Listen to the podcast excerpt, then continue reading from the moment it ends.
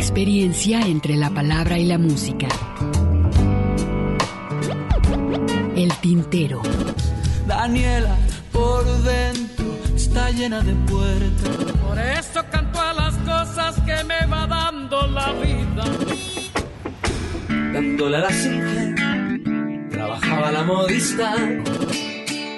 Las expresiones de un canto todos vieron amores que alegarán su vista al volver. El tintero. Bienvenidos. Golondrinas viajeras que vuelven de nuevo a su hogar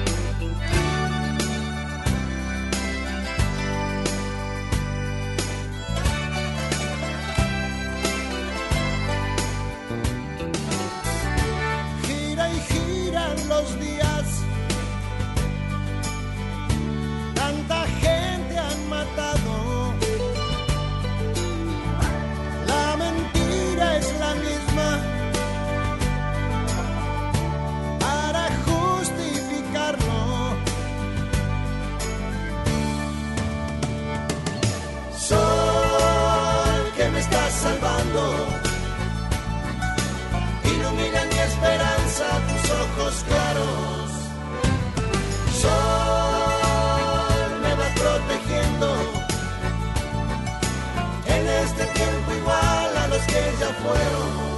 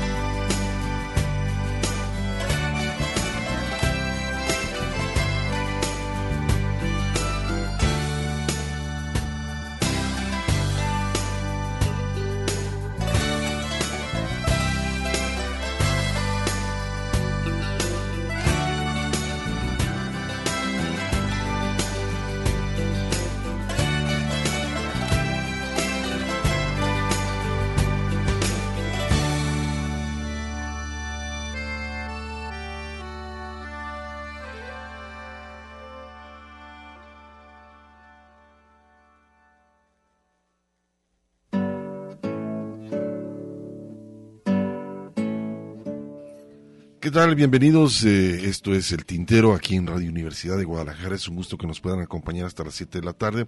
Y como lo habíamos mencionado, esta primera hora se la vamos a dedicar a León Gieco. Por ahí escuchamos este mm, del disco Mensajes del Corazón, eh, Gira Gira, con la voz de este argentino León Gieco, conocido, bueno, su nombre este, de cuna es Raúl Alberto Antonio Gieco.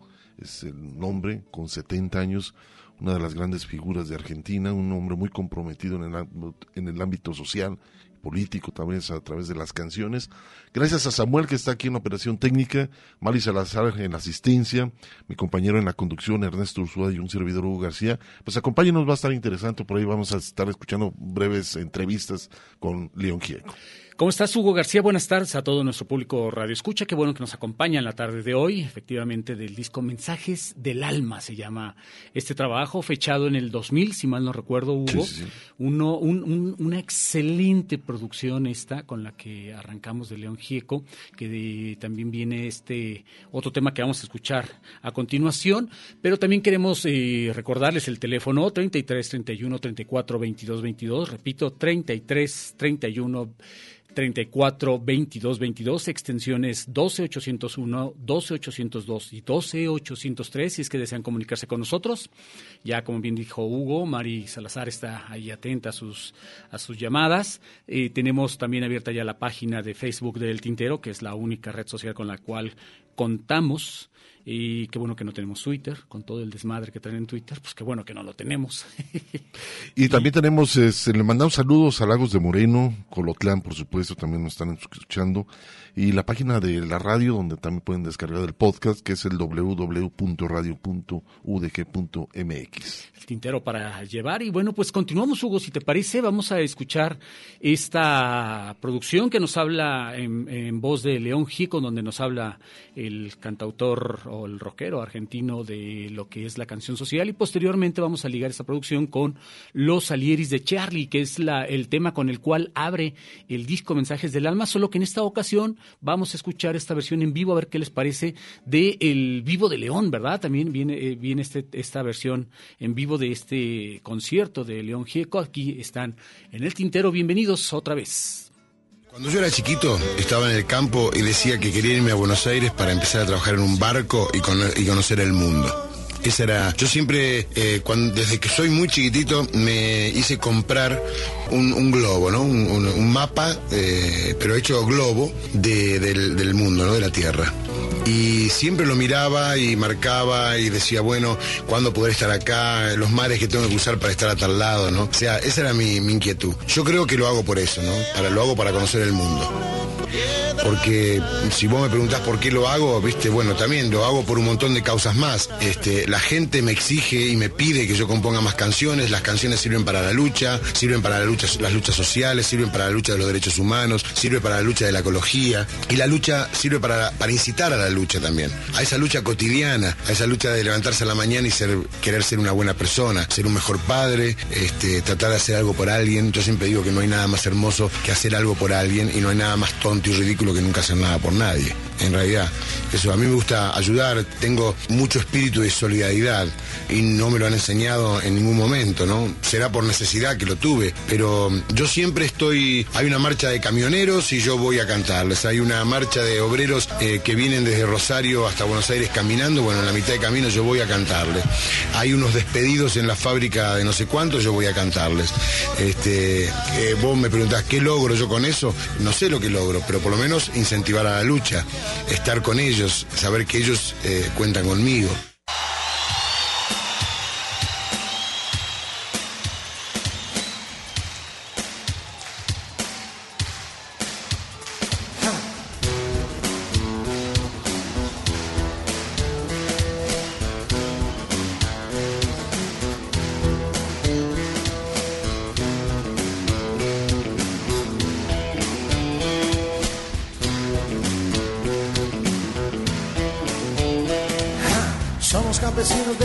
Del roque, jamás un turista del famoso DMT. Nacimos en el pato, asado y mucho vino, pero nunca seremos un gordito argentino. Nos gusta la tierra, odiamos la ciudad, mas sabemos que en el pueblo no hay oportunidad.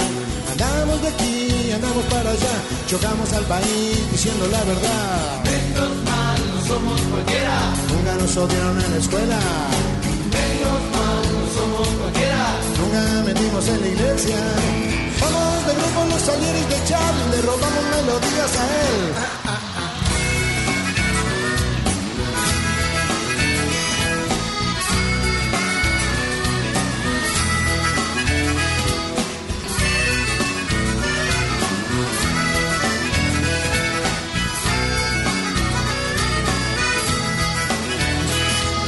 Queremos ya presidente joven que ame la vida, que enfrente la muerte, la tuya, la mía, de un perro, de un gato, de un árbol, de toda la gente. Compramos el página, leemos a Galeano, cantamos con la negra, escuchamos Víctor Jara. Dicen la juventud no tiene para gobernar experiencia suficiente. Menos mal que nunca tenga. Experiencia de robar. Nunca la tenga. Experiencia de mentir. Somos de grupo los amigos de Charlie, le robamos melodías a él.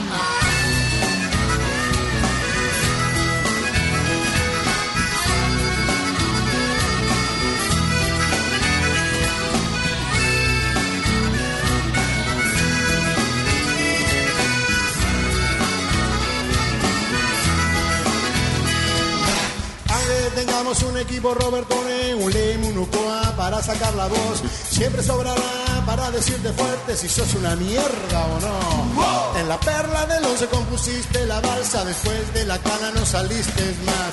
¿Qué nos dirán por no pensar lo mismo ahora que no existe el comunismo? Estarán pensando igual. Ahora son todos boluditos, Estarán pensando igual. ahora son todos corralitos. Somos los salires de Charlie, le robamos melodías a él.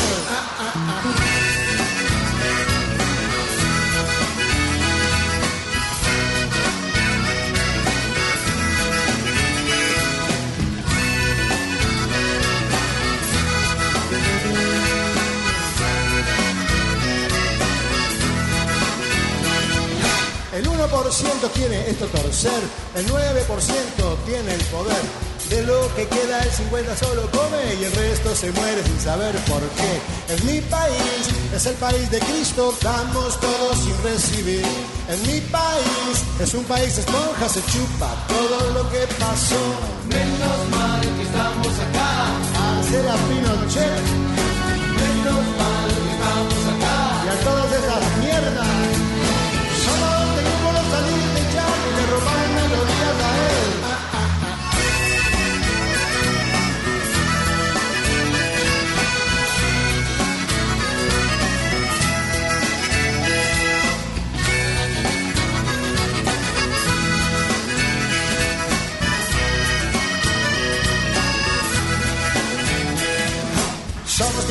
solos, comemos de la lata. Nos gusta el sol del cementerio de Tilcara. Nos apura el avión, nos apuran los amigos. Nos gastan por teléfono pidiendo si tenemos. Tenemos a los basureros. Tenemos muchos ricos, pero somos igual que ellos. ¿Qué culpa tenemos si vamos a marraca? Tomamos unos vinos con el borracho que nos canta. Nos gusta Magaldi cantando chamamé. Siempre mencionamos a Pugliese. Rollo y vela y cabecera. Siempre mencionamos a Pugliese. Somos de nuevo los salieres de Charlie. Le robamos melodías a él.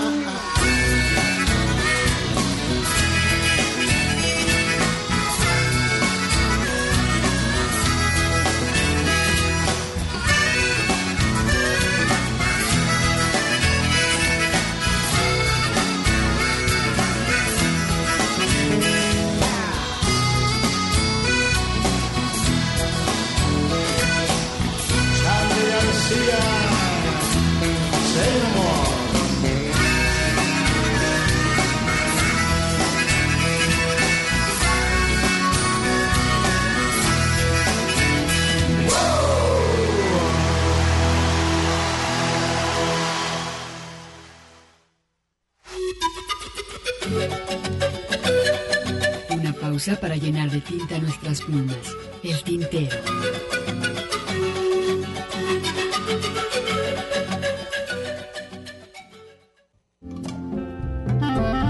La poesía a través del canto. Escuchas el tintero. Una mujer, claro que sí, pero de edad una mocosa.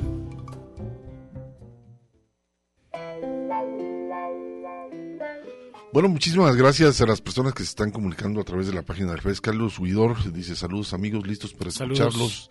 Cecillín, pensaban que iban, que iban a agarrar puente, pues no, aquí estamos en vivo. Estamos Muchísimas en gracias por acompañarnos. José Luis Barrera, vaya programón, este sí es un buen fin, nos dice por acá José Luis Barrera. Muchísimas gracias por, por tus comentarios.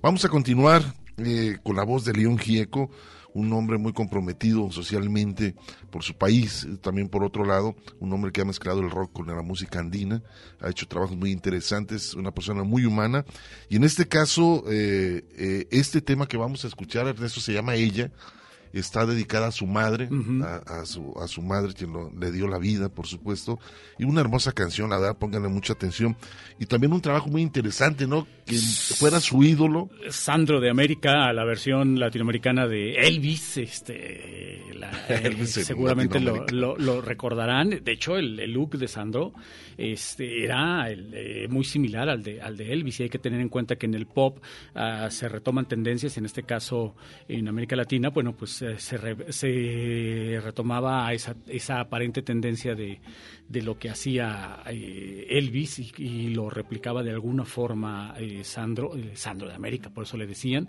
Y bueno, para, para León Gieco, Sandro era, era su ídolo. De hecho, ustedes van a escuchar en esta producción precisamente cómo nos habla León Gieco sobre esto. Y aprovechando la, la coyuntura, vamos a escuchar este tema titulado Mi Amigo, que viene en el disco Semillas del Corazón, que es un disco exclusivamente de duetos de León Gieco. Y en este caso, precisamente está acompañado de Sandro, un disco fechado en el 88. Hugo. Así es, y fue el primero que grabó con Sandro, ¿eh? porque Sí, Sandro sí, nunca no, no le con gustaba. nadie. Él, él estaba a Sandro Solo siempre lo hizo con León Gieco. metido en su personaje, Sandro. ¿eh? Vamos a escucharlo a ver qué les parece.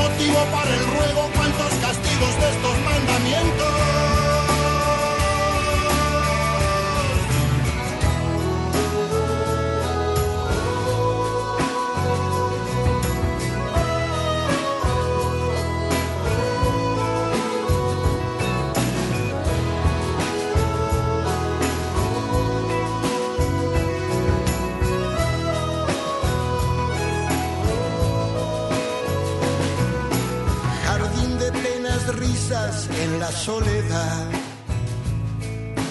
Niños sentados solo en el medio. Vengan a ver, volvieron las respuestas. Consuelo que brilla es buen remedio.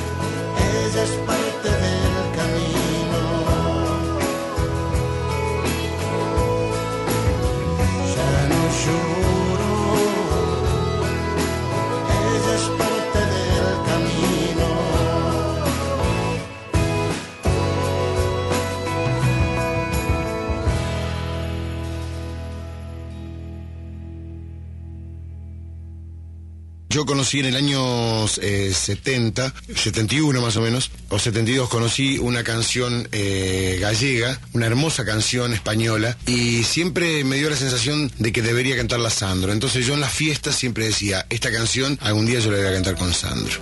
Entonces bueno, toda la gente, por supuesto, ¿no? me, me abuchaba, me silbaba en las fiestas. Eh, resulta que Sandro fue uno de los primeros artistas que me conmovió así rotundamente, ¿no? Era uno, eh, cuando yo tenía 14 años, este, fui a verlo al Club San Jorge, cerca de mi pueblo, yo era un chiquitito, y Sandro eh, salió con esa imagen desinhibida, moviendo la pelvis, imitando a, a Luis Presley, ¿no? Y era Sandro y los de Fuego. Y nunca me voy a olvidar de que él miraba mucho a la gente, ¿no? Cuando cantaba así, porque tiene, unos ojos negros muy, muy penetrantes, ¿no? Y, miraba a toda la gente. Y en un momento pasó la mirada por mi mirada, ¿no? Y es como que me, tocó, me, emocionó, ¿no? Eh, bueno, es- se ve que él sabía lo que estaba haciendo. Por eso cantaba mirando a la gente, ¿no? Eso me conmovió mucho. Y yo entonces en broma en el año 72 siempre dije en las fiestas de mis amigos, yo cantaba esa canción y algún día la voy a cantar con Sandro. Pasaron 20 años. Año 89 más o menos, me toca a mí hacer una producción, yo no tenía compañía, entonces me, hice una producción de, un disco que yo tenía ganas de hacer y fue Semillas del Corazón. Entonces invité a Silvio un día que fui a, que fue a Buenos Aires, a los fabulosos Cadillac, que nada- nadie daba nada por ellos, porque en realidad habían sacado un éxito, después ya no vendían más, y bueno, yo los invité porque eran ami- amigos, eran, eran unos pibes bárbaros, este, y mira, y ahora mira el éxito que tienen. Y entonces estamos grabando el disco y yo le digo, bueno, haceme un cassette para mandarle a Sandro. Entonces le, le, pongo la canción y le digo, bueno, eh, Sandro, yo no te conozco, yo soy León Gieco, este, siempre mi idea fue grabar esta canción contigo, este, yo te conozco desde que yo tenía 14 años, me emocionó mucho esa actuación y bueno, si no podés hacerlo, no querés hacerlo, está- estás en todo tu derecho, para mí seguís siendo un ídolo, ¿no? Así que, y le mandé por correo el cassette. Entonces lo- a los tres días yo estoy en mi casa, que nunca atiendo el teléfono, realmente yo odio el teléfono, y atiendo y me dice, ¿habla León? Eh, sí, le digo, ¿quién habla? Roberto. Eh, ¿Qué Roberto? Digo, Sandro, pelotudo, me dice. Entonces, uy, Sandro, pero qué impresionante. Me dice, bueno, vení, venite a mi casa, que yo tengo, un- ya tengo el tema preparado, ya lo, lo orquesté con mi arreglador, lo tengo grabado, así que tenés que poner tu voz nada más. Fuimos, demoramos cinco minutos en grabar el tema y estuvimos tomando whisky y hablando hasta las seis de la mañana, o sea que más o menos estuvimos platicando durante nu- ocho o nueve horas y el tema lo grabamos en cinco minutos, ¿viste? Y bueno, y fue realmente eh, una emoción muy grande porque fue fui la primera persona que, que grabó con Sandro. Sandro hasta ese momento no había grabado absolutamente con nadie. Él eh, siempre fue un ídolo, un gran ídolo, este, fue el, el Gardel para los argentinos y sigue siéndolo.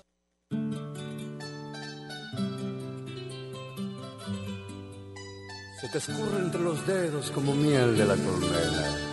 Ay, quien pudiera atraparla, ay, quien beberla pudiera. En el nido nuevo del viento hay una paloma dorada. En el nido nuevo del viento hay una paloma dorada. quien pudiera enamorarla, quien pudiera enamorarla, mi amigo, mi amigo.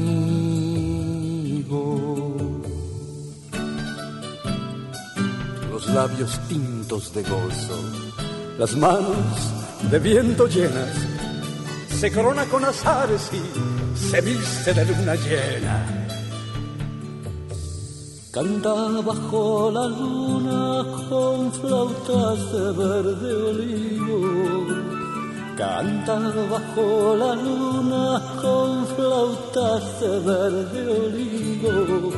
Quien pudiera enamorarla, quien pudiera enamorarla, mi amigo, ay mi amigo.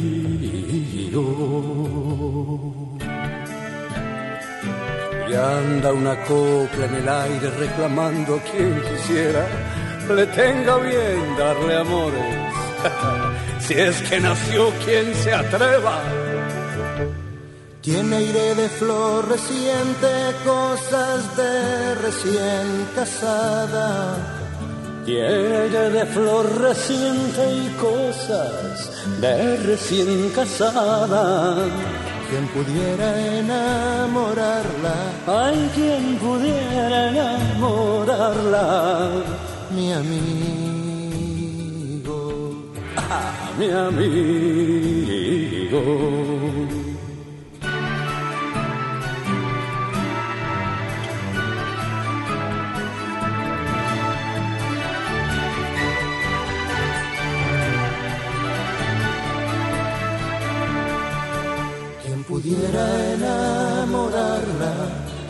Quien pudiera enamorarla, mi amigo,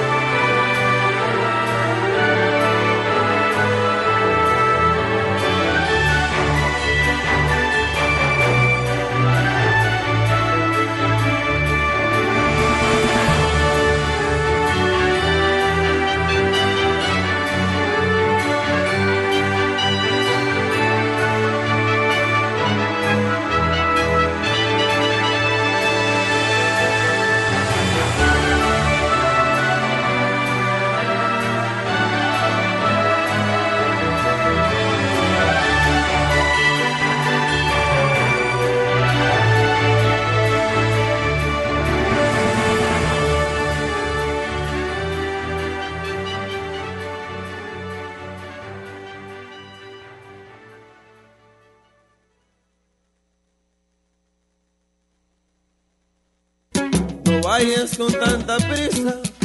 Observa todo Estás escuchando el tintero. En un momento continuamos. Quédate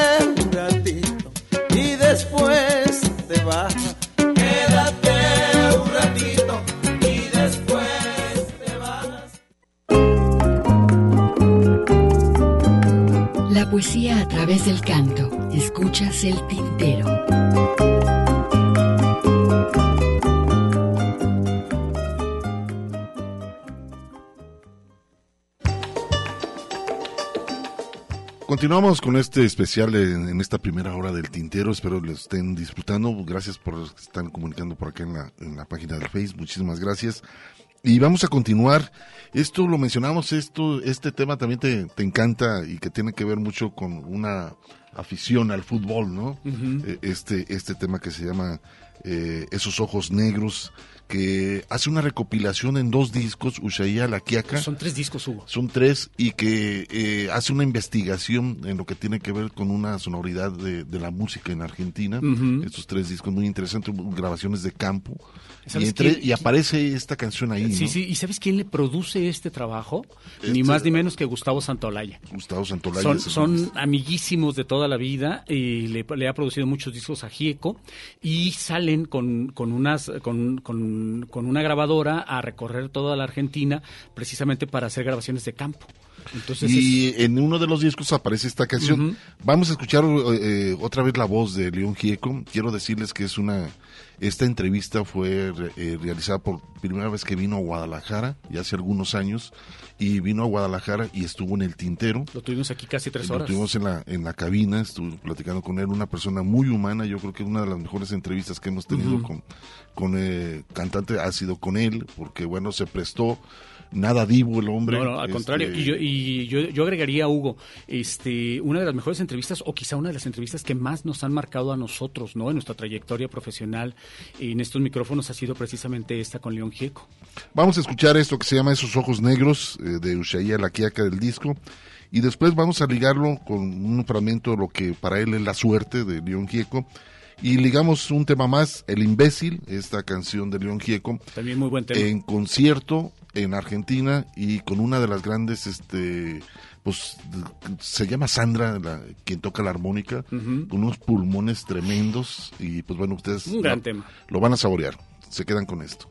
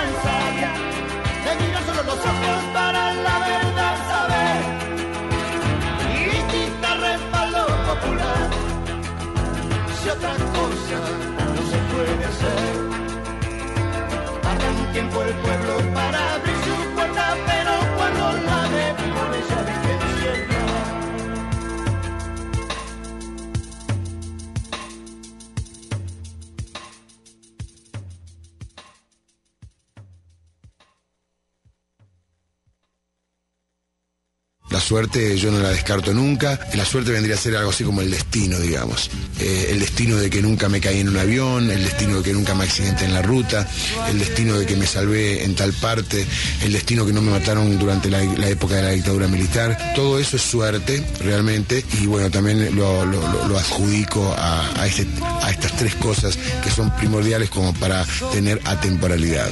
Cuando creció el rock, en el año 65-66, fue un movimiento que la policía lo reprimió muchísimo.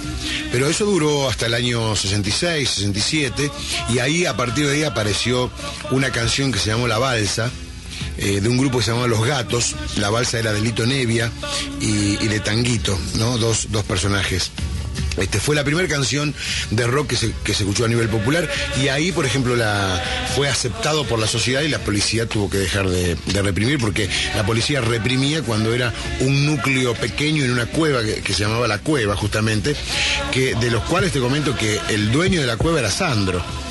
O sea, este, y ahí se juntaban todos los rockeros a, cantar y ahí iba la policía a reprimir. Cuando es aceptado el movimiento y es masivamente aceptado por este tema que se llama la balsa, la policía dejó de reprimir y pasó a ser, el rock pasó a ser un mercado interesante para las compañías grabadoras. Y nunca fue, nunca más fue prohibido el movimiento de rock. Solamente en la época de la dictadura no fue prohibido el movimiento de rock, sino que fueron prohibidos los rockeros, como yo, por ejemplo, que hacíamos canciones sociales o contestatarias.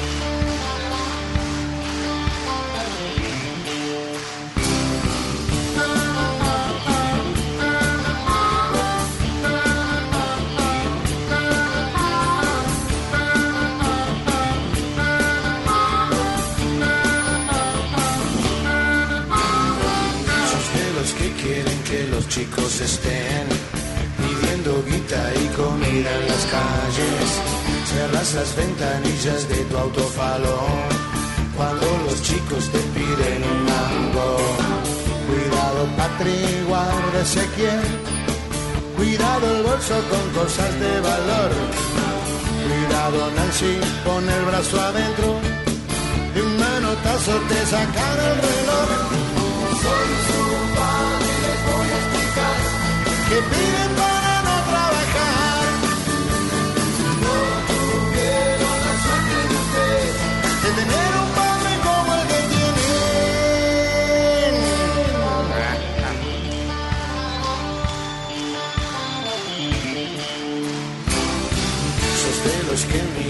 retrovisor y cierran todo, todo justo a tiempo. Esa manito que golpea el vidrio te hace revolcar en tus pobres triunfos. Cuidado, tía, vos que en todos confías. Ese pañuelo que es de seda francesa. Cuidado, chicos, miren sin mirar. Porque estos entran enseguida en confianza. Que piden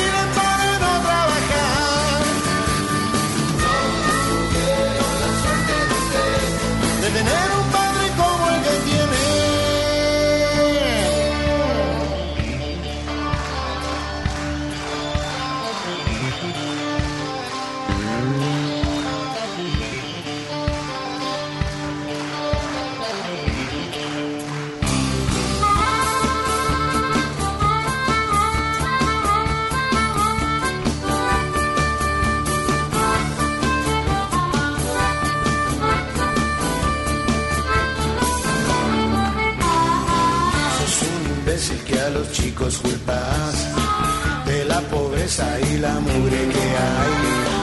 Que nunca te echen, rogale a tu Dios, porque en el culo te pondrás ese auto. No quiero que me limpien el parabrisas, porque está limpio y lo van a ensuciar. No quiero que me pasen esa estampita, de alguna iglesia la habrán ido a robar.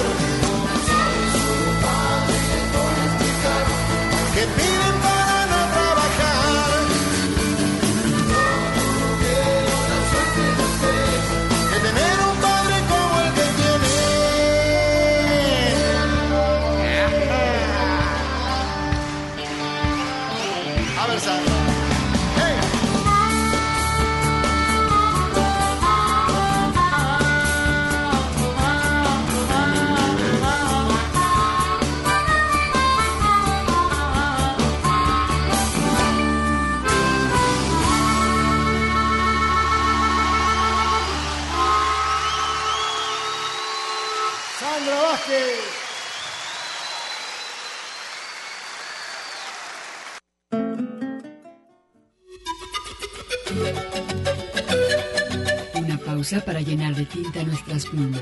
El tintero.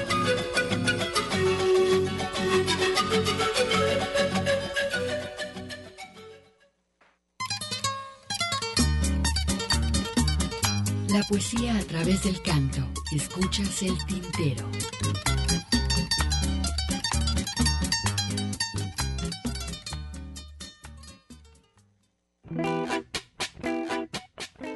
Así es, continuamos en vivo aquí en Radio Universidad de Guadalajara.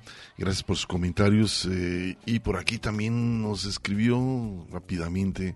eh, está por aquí José Luis, Mario Gómez también. Saludos, Hugo Ernesto. Saludos hasta Tijuana. Gracias por estarnos escuchando. Este, por aquí nos están sintonizando con esta hora dedicada a León Gieco.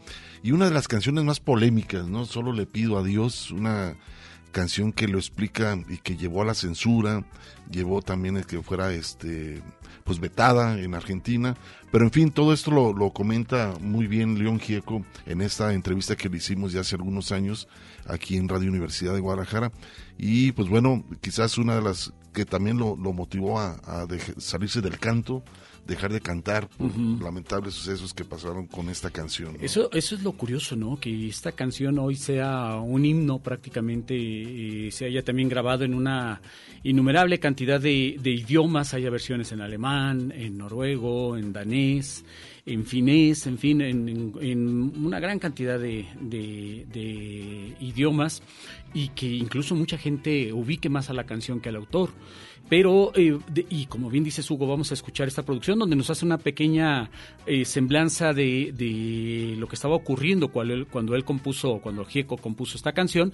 Pero previo a ello vamos a escuchar este tema titulado Como la cigarra, también un tema muy bonito que en esta versión que hace León Gieco del mismo van a disfrutarla seguramente eh, bastante. Así que les dejamos esto.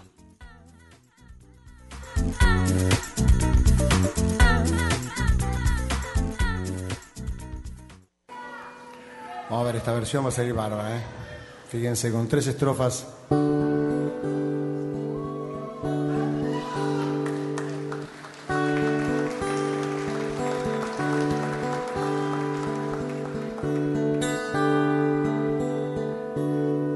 Tantas veces me mataron, tantas veces me morí, sin embargo estoy aquí resucitando. Gracias doy a la desgracia y a la mano con puñal, porque me mató tan mal. Y seguí cantando,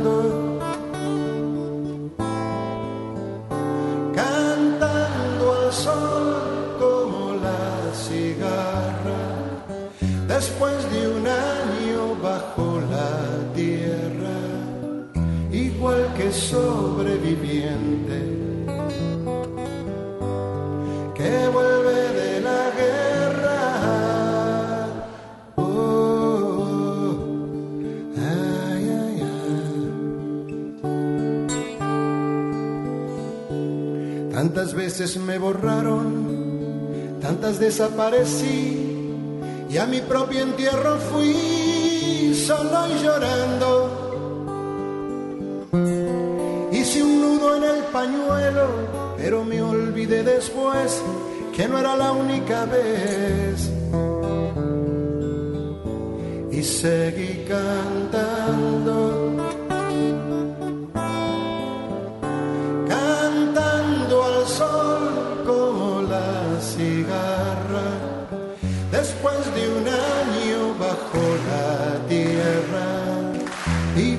sobreviviente que vuelve de la guerra. Oh, ay, ay.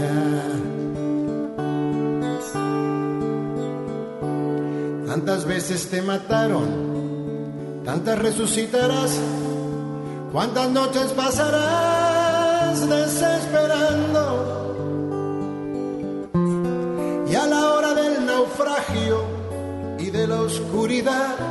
Alguien te rescatará. Para ir cantando,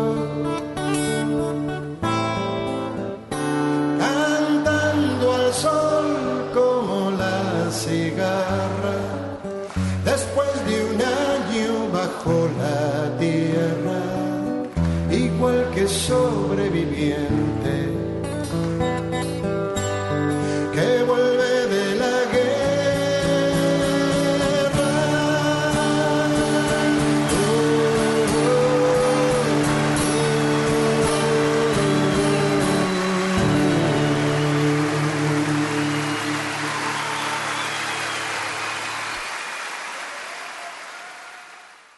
lo que es solo le pido a Dios, eso fue compuesto con el espíritu de aportar algo para la paz entre Chile y Argentina, porque Chile y Argentina iban a entrar en guerra. Eso fue año 78. Por un problema limítrofe, que siempre tuvimos problemas limítrofe con Chile, y un- hubo un problema muy grave que, fue el canal del Beagle, que inclusive el Vaticano entró como mediador, y hubiese sido catastrófico realmente una guerra entre dos países limítrofes, porque son heridas que no se curan nunca más. Y al final no se dio la guerra. Yo compuse esa canción aportando eh, a la paz, ¿no? Pero también aproveché la oportunidad de, de, en la misma canción, poner estrofas como por ejemplo, solo le pido a Dios que el engaño no me sea indiferente. Si un traidor puede más que unos cuantos, que esos cuantos no lo olviden fácilmente. Esto es- eso está hablado por la cobardía que tienen los, los políticos, que tienen un discurso antes de ser votados y después que son votados le dan la espalda a la gente. Después hay una estrofa donde dice, solo le pido a Dios que el futuro no me sea indiferente, desahuciado está el que tiene que marchar a vivir una cultura diferente. Eso está cantado por Mercedes Sosa, porque Mercedes Sosa ya se había exiliado en, en Francia. Ya la habían, eh, este, le, ponían bombas en el teatro, la llevaron presa en La Plata, que es un lugar cerca de Buenos Aires. Y uno de los primeros que se exilió, uno de los, primeros fue justamente Atahualpa Yupanqui. Ahí fue una decepción total de parte de los argentinos, porque decíamos, como un, un bruto, eh, eh, como era Onganía, que era un militar, este, eh, cómo, cómo puede manejar de tal manera este país que, que- que- y cómo puede prohibir a una persona como Atahualpa Yupanqui que realmente es, es el maestro de la música argentina, ¿no? Entonces, bueno, en la, en la década de la, última dictadura militar, que fue del año 76 al 82, ahí hubo muchos problemas y solo le pido a Dios, este, cuando yo le empecé a cantar, la gente la empezó a corear y los militares me citaban para decirme usted no puede cantar una canción de paz en época de guerra. Entonces, bueno, yo directamente, bueno, pasó eso, estuve preso, después me empezaron a prohibir en la radio y en la televisión en todos lados, yo no podía cantar en ningún lado, así que después de las amenazas telefónicas decido irme a no sé dónde. Y fui Bolivia, Perú, Venezuela, estuve en Costa Rica, estuve en México y terminé en Los Ángeles porque ahí viví una amiga que me ofreció la casa. Entonces, a partir de ahí, pero antes de irme, dejé el disco grabado con Sobre Pío a Dios, que es el cuarto disco, que es un disco donde yo me saco una foto con el obelisco y unos animales que, que yo lo dibujé, ¿no? Este, y dejé la, la canción grabada. Cuando regreso de este exilio de dos años, la canción estaba convertida en un himno y la gente la coreaba en las calles, avivando en contra de la barbarie de la dictadura militar en ese momento. Después, en el año 82, viene Mercedes Sosa, de, exiliada de, Francia o de España, viene y hace varios conciertos, unos conciertos muy impresionantes que la hizo en el Teatro Ópera, y ahí conocí a Mercedes Sosa y cantamos juntos sobre Pido a Dios. Seis meses después estalla la guerra de Malvinas y Solo le pido Dios pasó a ser un himno porque la cantaban hasta los chicos de 18 años en las Malvinas. Y cuando perdemos la guerra de Malvinas, el mismo ejército militar la declara a la canción Solo le pido a Dios de interés nacional y la obliga a pasar por la radio. Eso me causó una repugnancia tan eh, abismal, tan grande, que paré de cantar durante tres años. Hasta el año 86 este, no canté más. Y Empezamos a hacer el trabajo de Ushuaia la Quiaca, que es un recorrido por todas las provincias de Argentina, recopilando el folclore étnico de cada una de las provincias. En ese momento me llama Mercedes Sosa de Alemania, y me dice, Leoncito, no sabes, tenés que empezar a cantar otra vez, necesita- necesitamos tus canciones, este, vos no sabés, te voy a invitar a Alemania, dice, tomate ya un avión para Frankfurt porque vos vas a ver, vas a cantar conmigo en el escenario y vas a ver cómo se pone de pie la gente y aviva con las manos el solo le pido a Dios. Así que al día siguiente me tomé un avión para Frankfurt, eh, estaba esperando Mercedes y estuve de gira con Mercedes. Y era realmente glorioso ver a los alemanes cómo coreaban sobre le pido a Dios o ver, por ejemplo, el Partido Verde alemán manifestarse en las calles cantando sobre le pido a Dios en castellano. Eso eh, fue un incentivo muy grande para yo empezar a cantar otra vez. Eso y los locutores como ustedes, que en las radios argentinas este, todo el tiempo me incitaban a que vuelva, ¿no?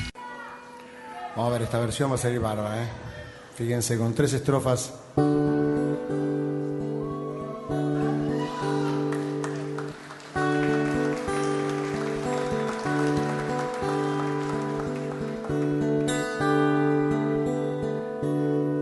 Tantas veces me mataron, tantas veces me morí, sin embargo estoy aquí resucitando.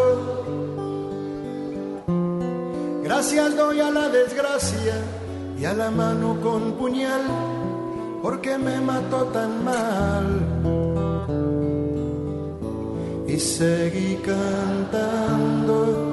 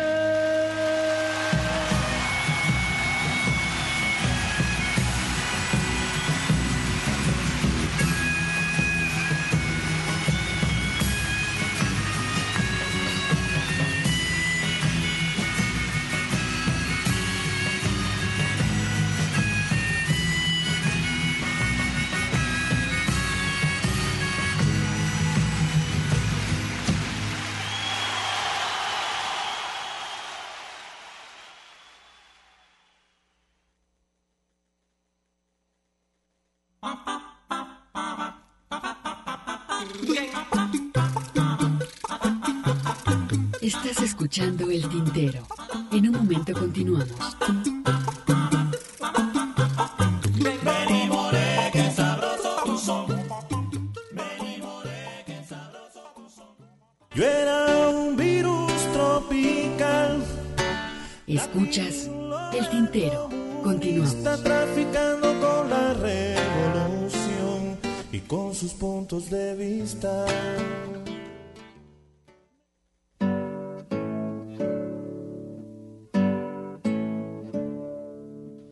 Ya estamos llegando al final de este primera hora. Bueno, ya se pasó la, la hora, pero bueno, vamos cerrando. Cerramos, ¿no? eh, este especial que le dedicamos a León Gieco de esta entrevista que en su momento estuvo por acá. Y no dijimos con qué motivo era el especial, lo, lo mencionaste, pero no lo mencionaste en la página de Facebook, pero no. Pues mañana es su cumpleaños, Mañana es su cumple cumpleaños. 70 años. Ujú. 70 años este gran compositor argentino. Así que Y pues bueno, eso nos dio motivo para, para para poder repasarla eh, de manera somera. Por cierto, pues una hora no nos va a alcanzar para eh, repasar la carrera de León Gieco, pero pues una pequeña muestra de lo que ha hecho. Creo que bien vale la pena y además terminar este bloque con una de las eh, mejores canciones, diría yo también, que ha escrito León Gieco, que ese es el mérito de, de- de este cantautor arge- argentino, eh, Hugo, el cómo se reinventa constantemente Gieco, ¿no? O sea, de pronto decimos, es que ay, ya me aburrió sigue con lo mismo, ¿no? Es capaz de llegar un buen día con este disco titulado Bandidos Rurales, sacar esta canción. No, pero Perdón, vamos este, al, al- al final. a la- tienes toda la razón, vamos a, escuchar esto de... Tesoro es un, es un disco, es un disco titulado de niños, ¿no? De niños, dedicado a, la infancia, precisamente que tiene que ver con esto que, que- que decíamos, de cómo se reinventa. Eh, vamos a escuchar este, este bloque en primera instancia y posterior, este tema en primera instancia y posteriormente, pues este otro tema titulado Bajaste del Norte, donde habla precisamente de la gente que va a las ciudades a buscar el sustento, que también viene en el disco fechado en el 80, Pensar en Nada.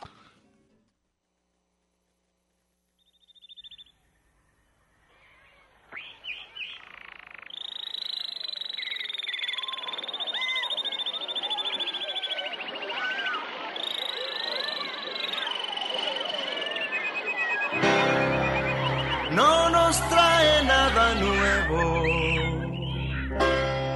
Sabe que somos ricos,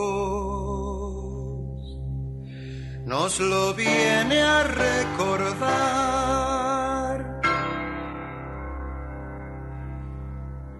Y aquellos que han olvidado su tesoro, y aquellos que han olvidado su tesoro y aquellos que han olvidado su tesoro.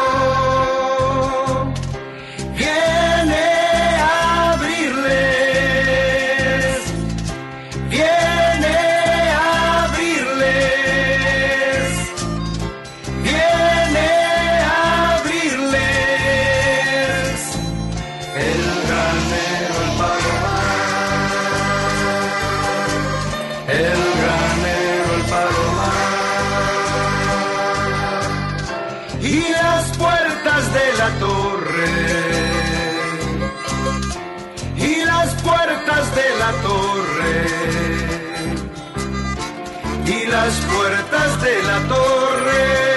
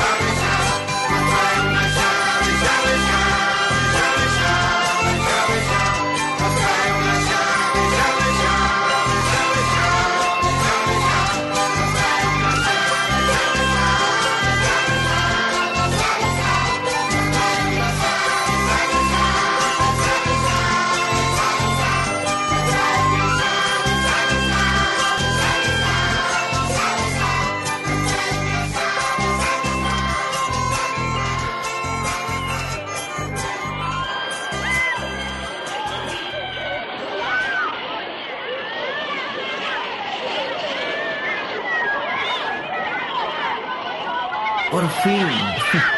Hace cuánto tiempo que queríamos estar así, bien cerquita.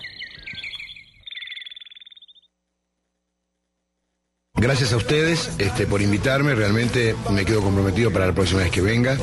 Me hablaron muy bien de este programa. Ya anoche, anoche en La Peña me dijeron no vas a faltar a ese programa porque nosotros somos fanáticos de ese programa. Así que los bueno los abrazo a, a todos ustedes que hacen, que tienen la voluntad de hacer este programa tan original y con la música original que pasan. No, por- no lo digo por lo del León Gieco, sino por la demás música que pasan. Y quiero saludar este, muy amablemente a todos los oyentes, este, porque es lo más interesante y lo mejor que tienen las radios, eh, como los televidentes, la televisión, o como la gente que compra los discos para nosotros los músicos. Muy amables.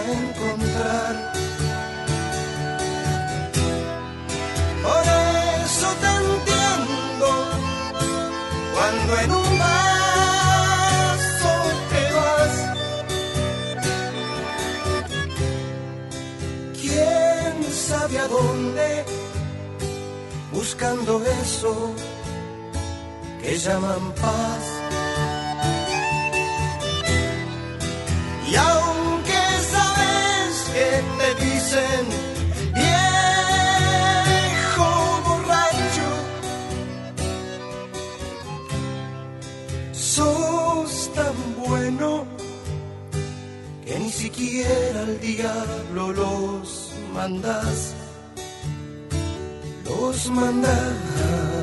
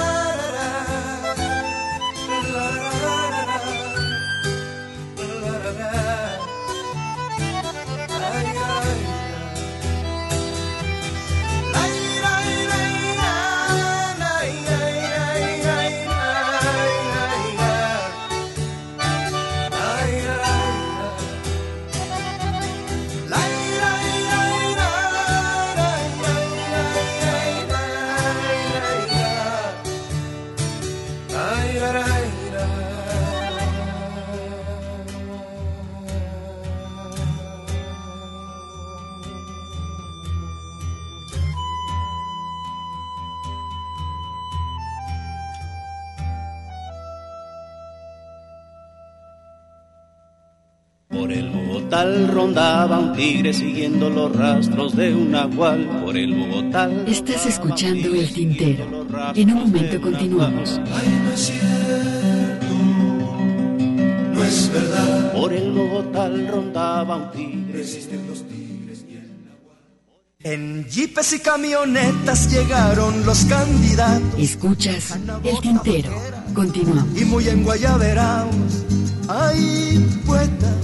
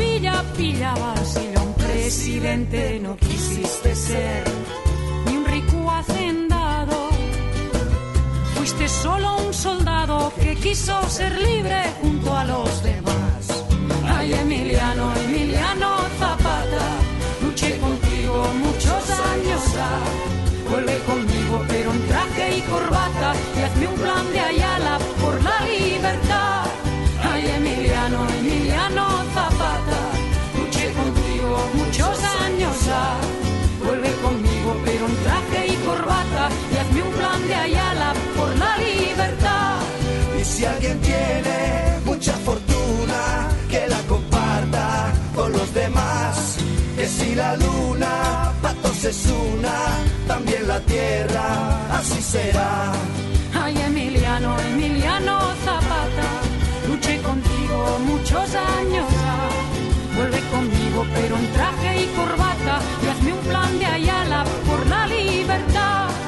Ay, Emiliano, Emiliano Zapata, luché contigo muchos años.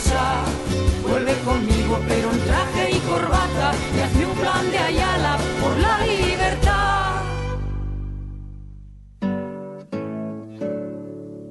Pues ya en este, en lo que resta de esta hora, vamos a estar escuchando algunos temas que tienen que ver con la Revolución Mexicana y en este caso escuchamos Emiliano Zapata, Marisa Rosell, esta cantante española con un tema Catalana ella. catalana y que bueno, hace un arreglo totalmente diferente a lo que nosotros estamos acostumbrados a escuchar los Original, corridos, ¿no? Originalmente los corridos, pero en esta ocasión pues bueno, es la propuesta de Emiliano Zapata. Además es un tema que a mí me encanta. ¿eh? Está bien hecho, la letra está excelente, la, letra, lo que va narrando sobre estos personajes de que dieron la Revolución Mexicana, Emiliano Zapata, de Morelos. Y pues bueno, gracias Óxido Diseño, excelente programa, Saludos. se les manda un fuerte abrazo, saludos, les mando un abrazo al Tocayo, a Lomar y también al chico por ahí que están escuchando en el taller este el programa, muchísimas gracias, les mando un abrazote y cuídense. Y vamos a continuar, ¿no? Vamos a continuar ahora con esta carabina 3030, ¿no? Pero ahora con una versión interesante de este grupo chicano, este grupo de ascendencia mexicana que es Los Lobos, que durante la década de los 90 tuvo mucha presencia en nuestro país gracias a que participaron en el soundtrack de eh, la película La Bamba, Ujú. eh, con Lou Diamond Phillips, creo se llamaba el actor que interpretaba a Richie Valens, y a partir de ahí se hicieron muy conocidos en, eh, por este lado de la frontera. Hay que recordar que ellos tienen muchos años de, ya de carrera. Y en fin, vamos a escuchar esta versión con, con los lobos, posteriormente esta producción titulada La pistola de Pancho Villa, a ver qué les parece y terminamos este, perdón, este bloque con los reales que nos interpretan La tumba de Villa.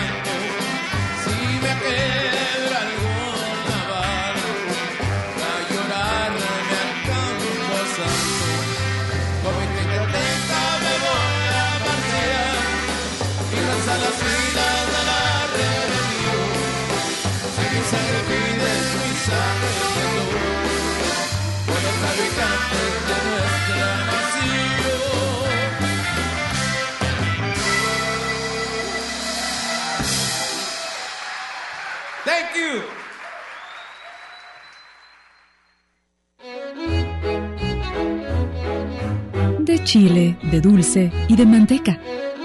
Menudencias de nuestra historia. En 1916, Villa comandó una guerrilla para ajustar cuentas a unos mercachifles judíos que le vendieron armas inútiles y de ínfima calidad durante una breve incursión en Columbus, Nuevo México, en lo que se considera la última invasión de fuerzas extranjeras a tierra estadounidense. La muerte de 18 norteamericanos dio lugar a una cacería infructuosa de Pancho Villa. Hizo las paces con el gobierno mexicano en 1920, pero fue asesinado en 1923, a los 45 años, probablemente por el temor a que volviera a sublevarse o por ser un obstáculo político para Obregón y su maximato. El revólver Remington, que lleva grabado Doroteo Arango, el verdadero nombre de Pancho Villa, el barril de esta pistola está marcado Chihuahua 1914, la época en que fue gobernador de Chihuahua. Fue fabricado unos 40 años antes. Se vendió en 30 mil dólares. También se subastó la carabina Mauser, que se dice Villa dejó caer en el río Bravo durante un combate con fuerzas opositoras. Villa lo llevaba consigo porque era práctico para disparar cuando cabalgaba. El fusil fue fabricado en 1898 y vendido en 25 mil dólares. Pancho Villa siempre cargó un arma hasta el día de su muerte, y no le importaba la que fuera. Él sabía que su vida no dependía de un arma elegante.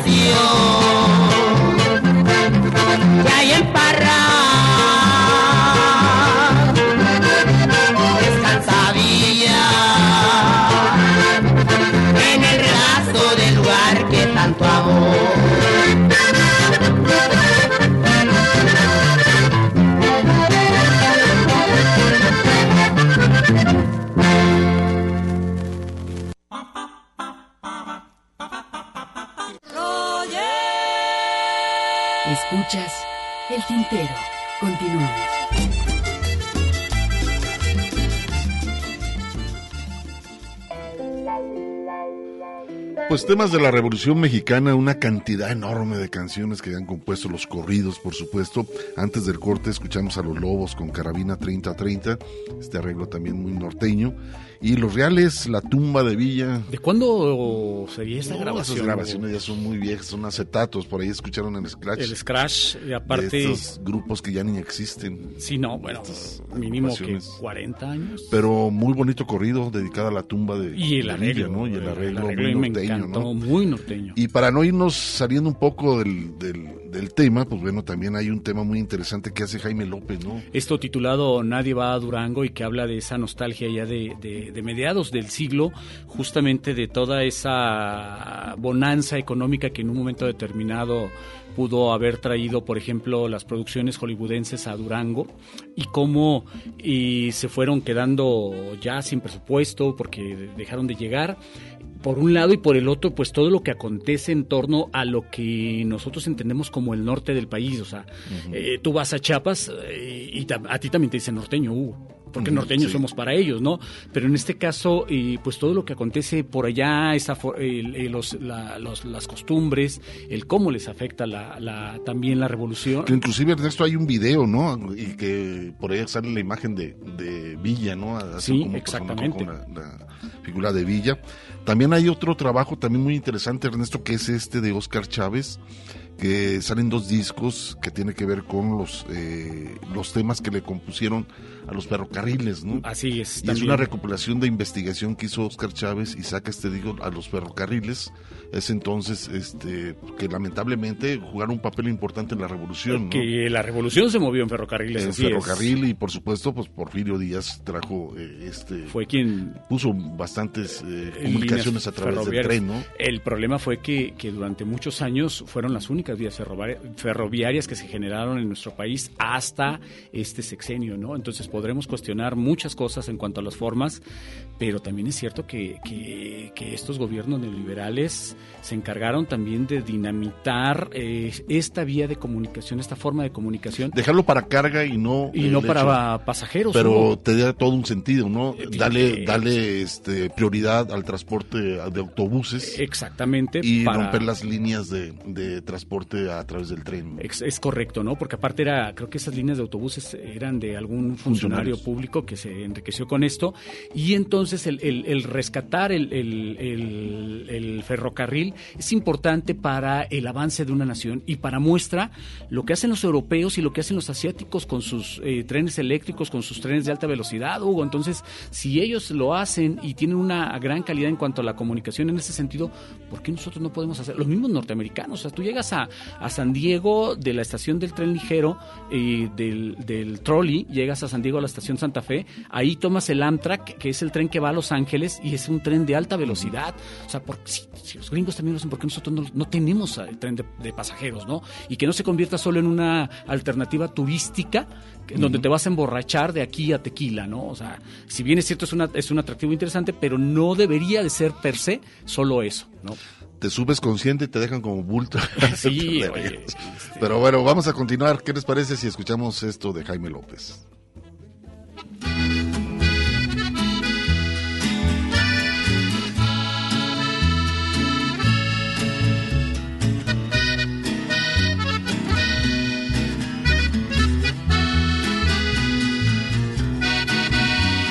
La diligencia, mi amor, ya no circula. Ni el Doroteo aquel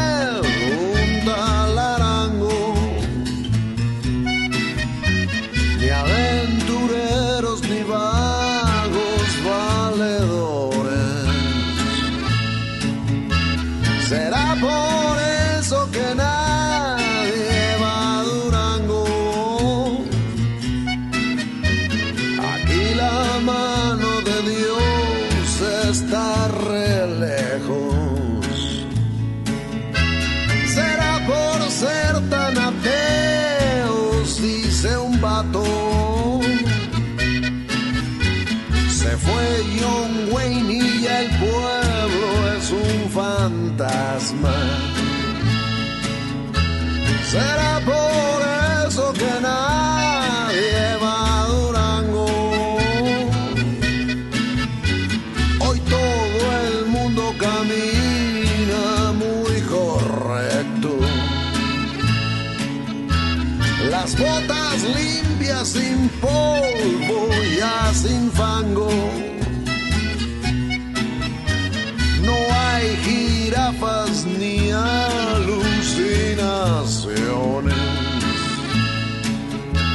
Por eso estamos tan solos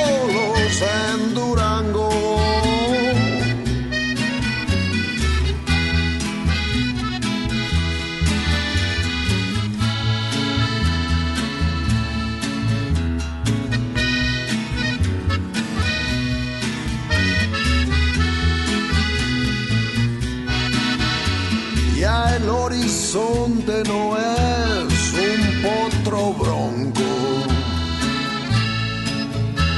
Pepitas de oro no hay tan a la mano. No existe más esa fiebre gambusina. Será por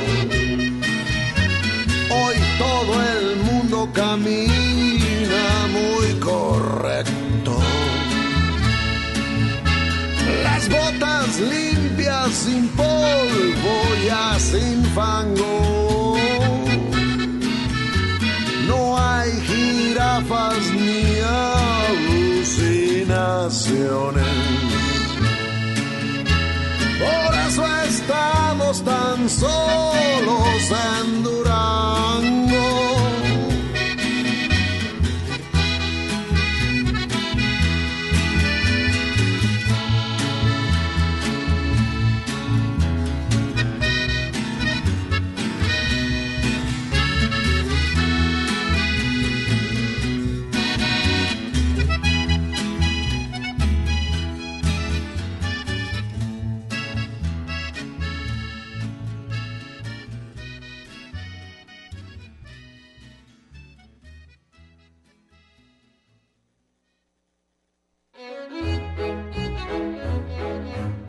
chile, de dulce y de manteca.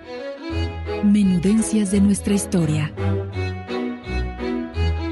El general Huerta, en 1912, a petición del doctor Guadalupe Gracia García, dio las órdenes para que se le entregara un vagón de ferrocarril para instalar una sala de operaciones y curaciones, marcado con el número 8449, y otros carros para heridos y enfermos con padecimientos internos.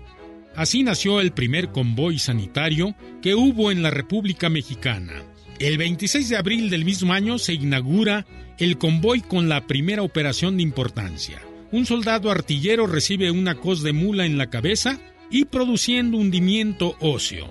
Para 1915 contaban con tren quirófano los ejércitos de la División del Norte del general Pancho Villa, el del ejército del noreste del general Pablo González y el del ejército del noroeste del general Álvaro Obregón, donde militaba Gracia García. En 1914, al inicio de la Primera Guerra Mundial, el ejército alemán poseía un gran número de trenes hospital, pero los primeros en utilizarlos fueron los médicos mexicanos encabezados por Gracia García. Y a ellos corresponde el honor de ser quizá los primeros en el mundo en haberlos utilizado y sirvió como base al sistema de atención médica de los ferrocarriles en México.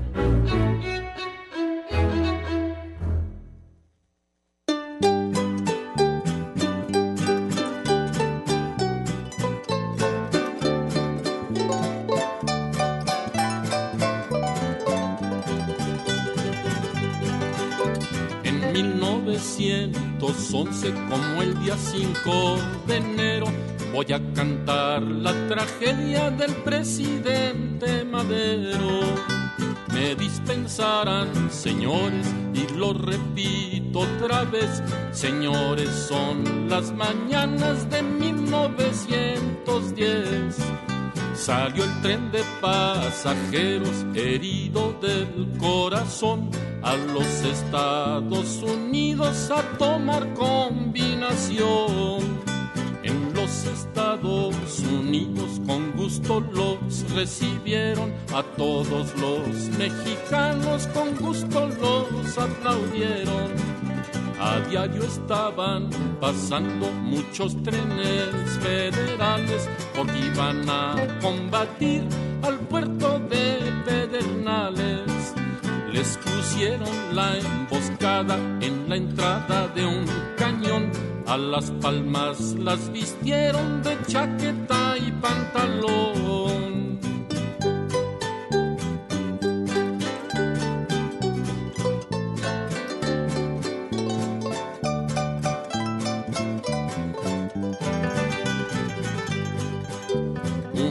aclaman Dios y al Señor de los guerreros, que qué bonito peleaban con los puritos sombreros. Otros aclaman a Dios y al santo de ese nombre, porque oían que les tiraban, pero no sabían de dónde. República Mexicana, tienes tus hijos ufanos, valientes y de valor, no más que son muy tiranos. Porfirio tenía sus buques dispuestos para pelear. Madero tenía esperanzas de acabarlo, de matar. Que viva la libertad, mexicanos aterrados. Porfirio ya tenía marcas para toditos cerrarlos decía Francisco y Madero al lado de su cuadrilla, ese don Porfirio Díaz tiene que entregar la silla.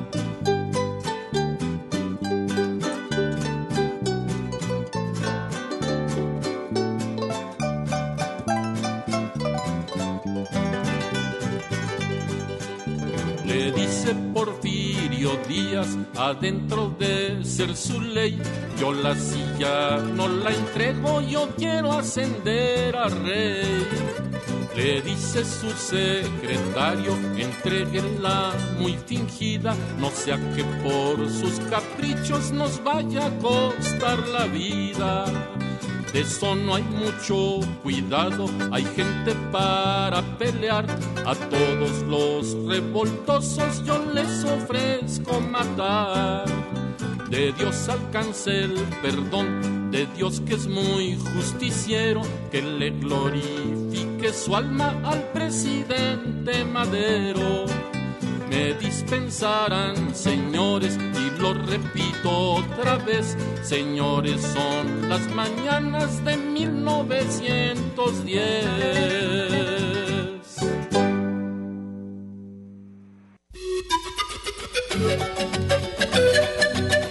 Pausa para llenar de tinta nuestras plumas. El tintero.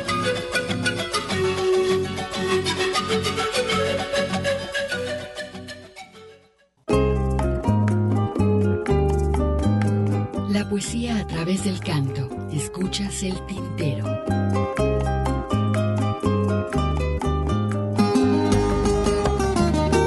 Pues así es, ya estamos llegando a la recta final de este espacio llamado El Tintero y en esta ocasión programando temas que tienen que ver con este aniversario del 20 de noviembre, Día de la Revolución Mexicana. Y anteriormente, bueno, antes del corte escuchamos por ahí este trabajo de Naiva Durango, de Jaime López, y el ataque a la estación Pedernales con la voz de Oscar Chávez. Y vámonos a Michoacán. Michoacán hay una agrupación que también le, le compone un tema muy interesante a mi general Zapata. La cantidad se- de, de temas eh, de escritos. Villa y Zapata, yo creo que es eh, los que han compuesto bastante a- a los personajes, que siempre han llamado la atención, a pesar de que últimamente la derecha ha estado manejando, como en su momento le pasó a Juárez, este, también por parte de la, de la derecha, la otra derecha de nuestro país, que empezaron a atacarlo y tratar de, de minimizarlo. Y con, con, con Emiliano Zapata, Hugo, se han ido por el lado de la sexualidad. Estar cuestionando la, Sí, la- sí. la- la sexualidad de, De Zapata. de Zapata, como si eso en un momento determinado eh, este, redujera la calidad de lo que hizo, Hizo. en la revolución, ¿no? O sea, pues al final eh, la sexualidad, y lo hemos dicho también muchas veces en, en este espacio, pues debe de remitirse a lo que haga cada quien cerrando la puerta, ¿no? De la habitación. Pues un una personaje Zapata muy leal a sus principios, ¿no? Un un corrupto. Así este, A comparación que Villa, pues también combatió, pero pues él se le dieron este, ciertas Sí, sí, era, él era... tierras y haciendas, ¿no? Que cayeran Sí, lo mismo. y, ¿no? en- Pero- y además recordemos esa escena emblemática que además está eh, grabada en, en celuloide, en la foto también, en donde ambos llegan, en las primeras grabaciones además en, eh, este, filmadas en nuestro país, ambos llegan a Palacio Nacional y se rehúsa eh, Zapata a sentarse en la, en la emblemática silla presidencial. ¿Te acuerdas de esa escena, Hugo? Sí, claro, lo que correspondía es el hecho de la responsabilidad de estar sentado ahí, no únicamente llegar al poder, ¿no? Exactamente, Sino ¿no? lo que tiene que venir a la reconstrucción de un país tirado. Y ¿no? pudiendo haberse quedado ambos en, Exacto. en- en, eh, ocupando esa, esa posición, ambos dijeron no, vamos a sumarnos a la reconstrucción. Ya después vino vino Carranza, vino y nuestro, Obregón, y nuestro héroe de Jalisco. por supuesto Victoriano Huerta, ¿no? De Colotlán además. De Colotlán. ¿Te acuerdas que, que cuando, fuimos que cuando fuimos a Colotlán nos, nos, da- nos daban algún argumento como tratando también de justificarlo? ¿Por qué da? Pero bueno, vámonos a escuchar esto que se llama Mi General Zapata, Bola Suriana. Y digamos por ahí una producción y después la voz de Amparo con décimas Arcadio Hidalgo. Toda esta reflexión de lo que terminó, en qué terminó la Revolución Mexicana.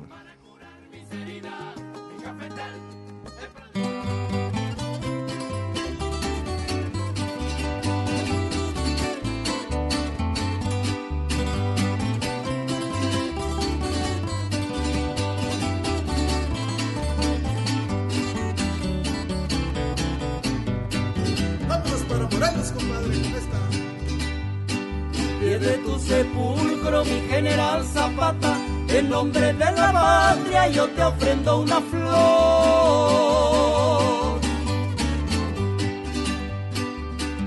Valiente guerrillero, bendito hijo del pueblo, mi México te admira y alaba tu valor.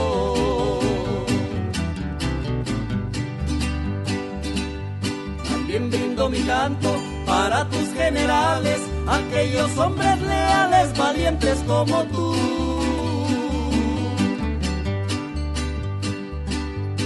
A ellos una rosa, a ti verdes laureles, para ceñir tus sienes, mi gran jefe del sur.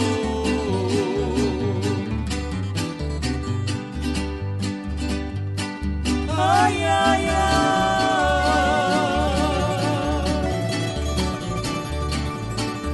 Descansa en paz.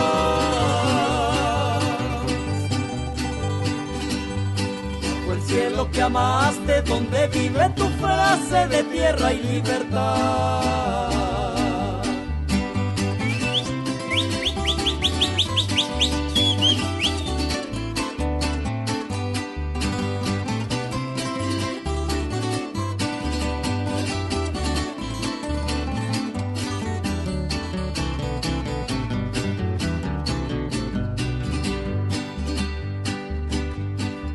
Allá por Chinameta, donde te traicionaron, tu sangre está brillando como un rayo de sol. Y tu nombre en la historia cubierto está de gloria, con lágrimas de un pueblo que te tributa honor.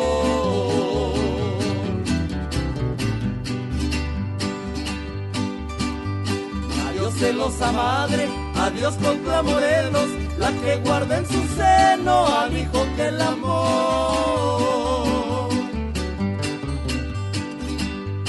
Adiós Adiós don Emiliano, mi general Zapata, el nombre de la patria recibe blanca flor.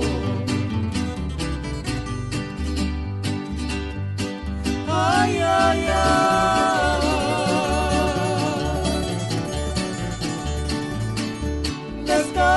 En paz.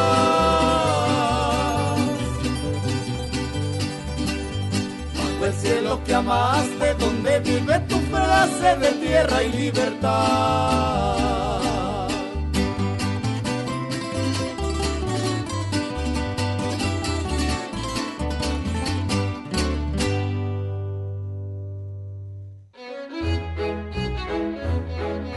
De chile, de dulce y de manteca. Menudencias de nuestra historia. La primera película mexicana fue Gavilanes aplastados por una aplanadora, realizada en el año de 1898 por el ingeniero Salvador Toscano. Y la primera película sonora grabada fue Santa, en 1931, de Antonio Moreno. Ocho meses después de la aparición en París del cinematógrafo, Claude Ferdinand von Bernard y Gabriel Baer fueron enviados por los hermanos Lumière a México a presentarse al presidente Porfirio Díaz el 6 de agosto de 1896. El mismo año que Bernard y Baer llegaron a México, filmaron El presidente de la República paseando a caballo en el bosque de Chapultepec y otros 35 cortometrajes en la capital, Guadalajara y Veracruz. Uno de los filmes de los realizadores franceses, titulado Un duelo a pistola en el bosque de Chapultepec, causó conmoción, ya que la gente no diferenciaba aún la realidad de la ficción. En 1897 se realiza la primera cinta silente de producción mexicana llamada Riña de Hombres en el Zócalo. Los primeros realizadores mexicanos fueron el ingeniero Salvador Toscano, Guillermo Becerril, los hermanos Estal y los hermanos Alba y Enrique Rosas, que en 1906 produjo el primer largometraje titulado Fiestas Presidenciales en Mérida, que fue un documental sobre las visitas del presidente don Porfirio Díaz a Yucatán. Durante la Revolución Mexicana se produjeron películas documentales que relataron el conflicto armado. De hecho, Pancho Villa financió parcialmente su ejército por medio de productores estadounidenses que grabaron sus batallas. Y se dice que coreografió la batalla de Celaya, especialmente para su filmación. Otros productores, como los hermanos Alba, siguieron a Francisco y Madero, Jesús Abite acompañaba a la División del Norte y filmaba a Álvaro Obregón y Venustiano Carranza. Durante el gobierno de este último, se limitaron los filmes acerca de la revolución y el cine de ficción empezó a crecer.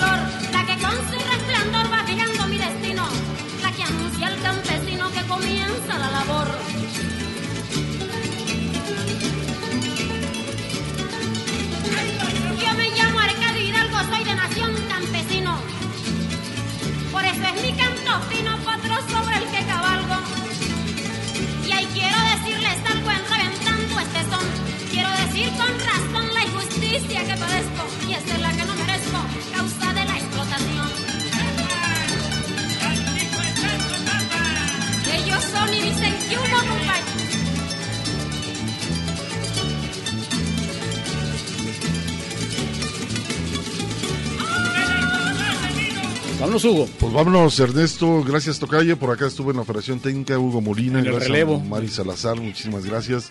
La invitación para el próximo sábado en punto de las 5 de la tarde. Esto fue El Tintero.